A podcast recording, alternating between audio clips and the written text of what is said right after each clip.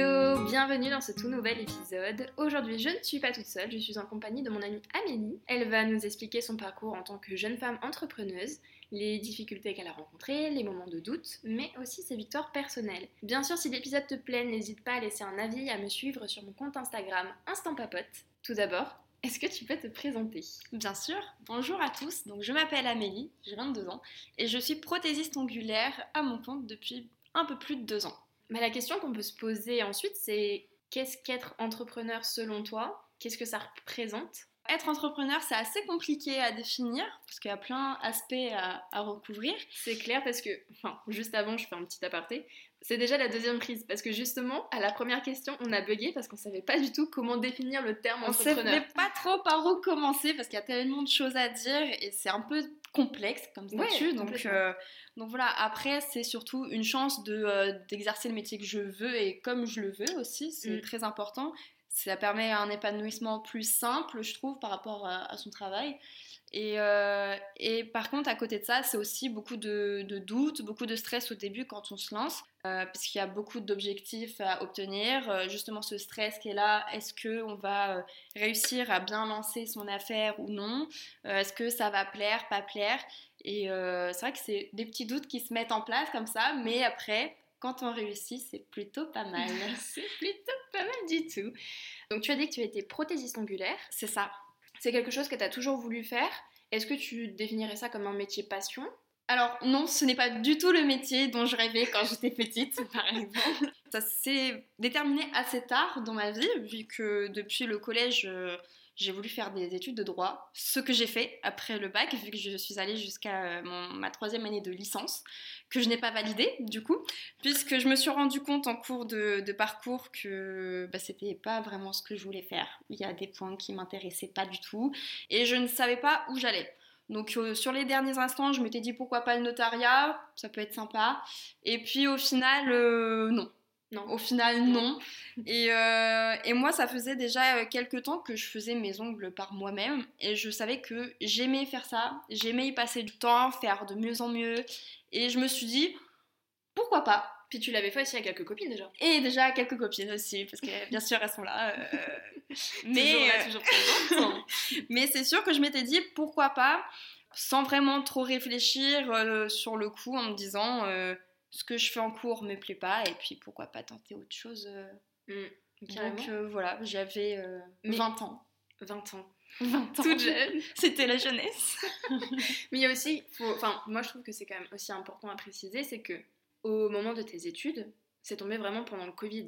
Oui. Donc en fait, tu as eu beaucoup, beaucoup de cours qui étaient à distance. Le Covid est tombé sur ma première année post-bac.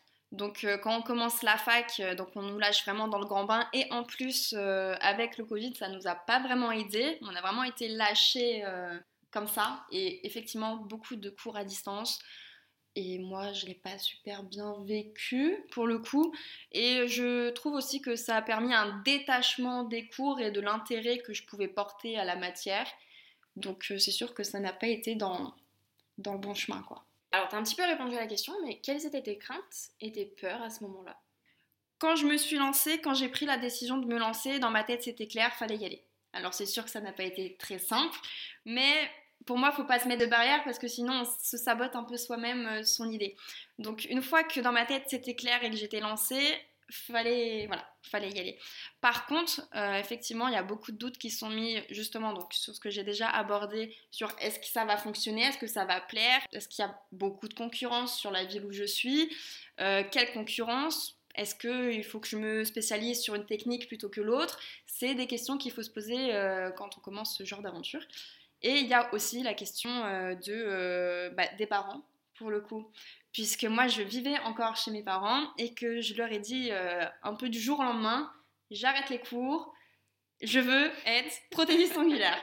Alors quand on passe d'un milieu juridique hyper sérieux, hyper carré, donc les parents sont plutôt fiers, à passer de l'esthétique, c'est la marche est un peu difficile des fois à, franchir et, euh, mon entourage n'était pas forcément très d'accord avec. Euh, c'est la question que j'avais posée justement. J'allais revenir à, l'entourage, peut-être au, rapport avec les parents, rapport avec les potes.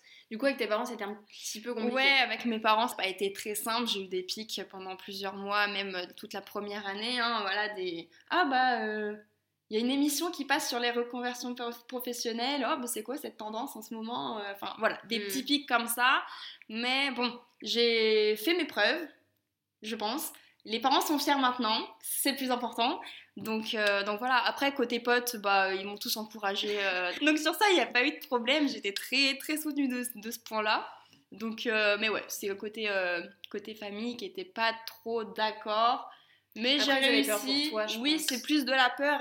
bah, De c'est dire, les mêmes doutes que j'avais moi-même au final. Est-ce que ça va fonctionner? Est-ce qu'elle va en vivre surtout? Ouais. Au final, pour le moment, tout se passe bien. Et du coup, qu'est-ce qui te plaît le plus dans ton statut d'entrepreneuse?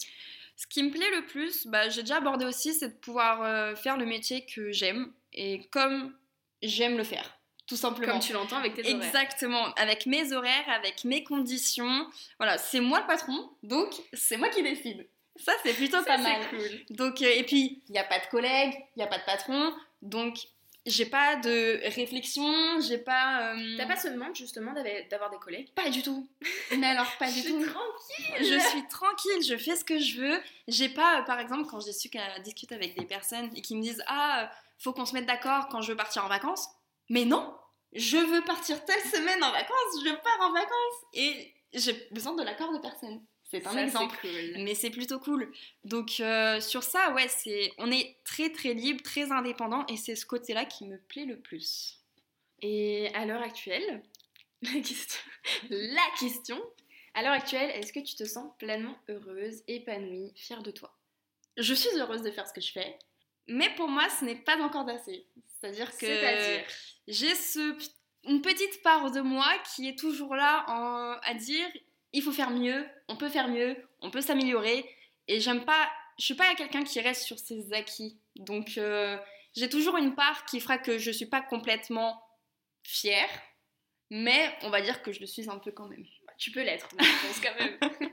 Mais qu'est-ce qui te rendrait, genre, enfin, qu'est-ce qui ferait que t'atteindrais ce truc de te dire, ouais, je suis vraiment, vraiment fière de moi, je, je suis complètement épanouie, je, Je peux pas prévoir. Voilà, je peux pas dire. euh, Enfin, enfin, t'as pas un but précis. J'ai pas de, but précis, enfin, à part, enfin, le premier but précis que, que je veux, c'est garder le niveau de vie que j'ai réussi à acquérir. Mhm. Voilà, ça c'est le premier but, c'est de rester euh, au moins de ne pas redescendre. Ouais. Ça c'est le premier objectif. Après, le second, effectivement, c'est pourquoi pas euh, d'être un peu plus reconnu sur les réseaux, et encore, Mhm. c'est même pas ce qui, ce qui m'intéresse le Je vous plus. mettrai bien sûr son Insta pour la contacter si jamais. alors, faut, faut être dans la région. Mais voilà, je mettrai son Insta au cas où. C'est gentil. Mais du coup, non, j'ai pas d'objectif à atteindre. Il y a beaucoup de filles qui euh, mettent leur premier objectif, par exemple, à avoir, un, avoir son propre salon. Toi, c'est pas du tout ce que tu veux. Moi, c'est pas du tout ce que je veux. C'est pas la, la- la chose qui me rendrait hyper fière, euh, puisque pour moi, au niveau travail, ça me changerait pas grand chose. J'ai pas de réel objectif. Je sais que je peux mieux faire. Je sais pas comment. Mais en termes, par euh, exemple, de projet perso, alors, t'as peut-être genre envie d'acheter, je sais pas moi, un appartement, d'acheter une maison. Ou Je- pour l'instant, même pas. encore. Non, même pas. Le seul truc que je kiffe, c'est voyager. Payer mes voyages, j'adore. Parce que justement, euh, bah, il y a combien de temps? Il y a un mois et Il y a demi? Deux mois? Quasiment deux mois, ouais. Il y a quasiment deux mois, elle nous a rejoint à Bali. Et nous avons fait euh, deux semaines, Ouais, quasiment deux semaines ensemble. quasiment deux semaines ensemble. Et Euh, c'était très sympathique. cool. Franchement. Donc voilà, c'est bah, cette liberté de pouvoir partir euh, quand je veux. Et du coup, si j'arrive à garder ce niveau de vie, à partir où je veux. Alors là, ça va être le moment déclaration. Mais euh, voilà, Amélie, c'est vraiment quelqu'un pour moi qui est une vraie source d'inspiration, de femme indépendante, de femme forme qui s'assume. Je vais me mettre à pleurer. Trop d'émotion Je pense que tu es une vraie source d'inspiration, pas que pour moi, pour aussi, euh, je pense, plein de gens de ton entourage. Et je pense que justement, ce, ton témoignage, il peut peut-être inspirer des, des femmes ou des hommes qui nous écoutent actuellement et qui peut-être euh, hésitent à se lancer, euh, osent pas, ont peur, etc. Et si tu devais justement donner des conseils ou un conseil pour, des, pour les personnes qui hésitent à lancer Ouais. leur activité, qu'est-ce que tu leur Ouais, bien dirais sûr. De ne pas avoir peur. Et comment tu fais Tout pour pas simplement. avoir peur? Ben, eh ben on, on se lance. C'est-à-dire que bah, on réfléchit sur les côtés pratiques, Mhm. sur les côtés juridiques, parce qu'on n'a pas trop le choix. Mais par contre, euh, ne pas avoir peur d'échouer. Parce que pour moi, c'est pas vraiment un échec d'échouer au final. T'apprends trouve que c'est toujours un de ce que tu fais. ouais. T'apprends toujours de tes erreurs. Tu te dis, bah, si j'ai raté ça, je peux recommencer sur un autre projet et je sais ce qui ne fonctionne pas, ce qui fonctionne et comment le faire. erreurs, et t'apprends tes erreurs. Donc pour moi, même si à titre personnel, je me suis pas vraiment laissé de choix à l'échec, vu que je bon bon, c'est un aspect de ma personnalité, mais pour moi, voilà, c'est faut pas avoir peur et justement peut-être se mettre cette petite barrière de je ne veux pas échouer te pousse encore plus Ouais. à, à faire en sorte que ça n'arrive pas. Ça te donne une Donc, espèce euh, de, de rage. De, ouais, de motivation euh, qui fait que tu te donnes quoi. Mm. C'est ça le. Mhm. Donc ouais, le, le conseil c'est de ne pas avoir peur et si c'est un projet qui vous plaît, bah foncez quoi. Voilà, Tout vous avez simplement. entendu, faut foncer. Est-ce que tu aurais un mot pour la fin? Eh bien tout simplement euh, de te remercier Voilà. de m'avoir déjà invité. Ah, Et bah- merci. merci pour Mais bien sûr. Et merci à toi aussi de nous avoir écoutés et d'être arrivé jusqu'à la fin de cet épisode. que cet épisode était euh, le petit truc qui te manquait pour justement te, te lancer dans ton activité. Si tu es un petit peu perdu, bah voilà, voilà. T'as tout entendu et, et Euh, j'espère que du coup ça fonctionnera si tu passes l'étape euh, On de te croise les doigts lancer. pour toi. voilà. Euh, bien sûr, je vais mettre le Instagram d'Amélie, enfin ton compte perso et ton compte pro. Ouais, Comme si tu veux. si jamais les gens ils ont envie, euh, ils ont envie d'aller checker tout ça. Voilà, vous aurez tout dans la description. Merci beaucoup de nous avoir écoutés. Bisous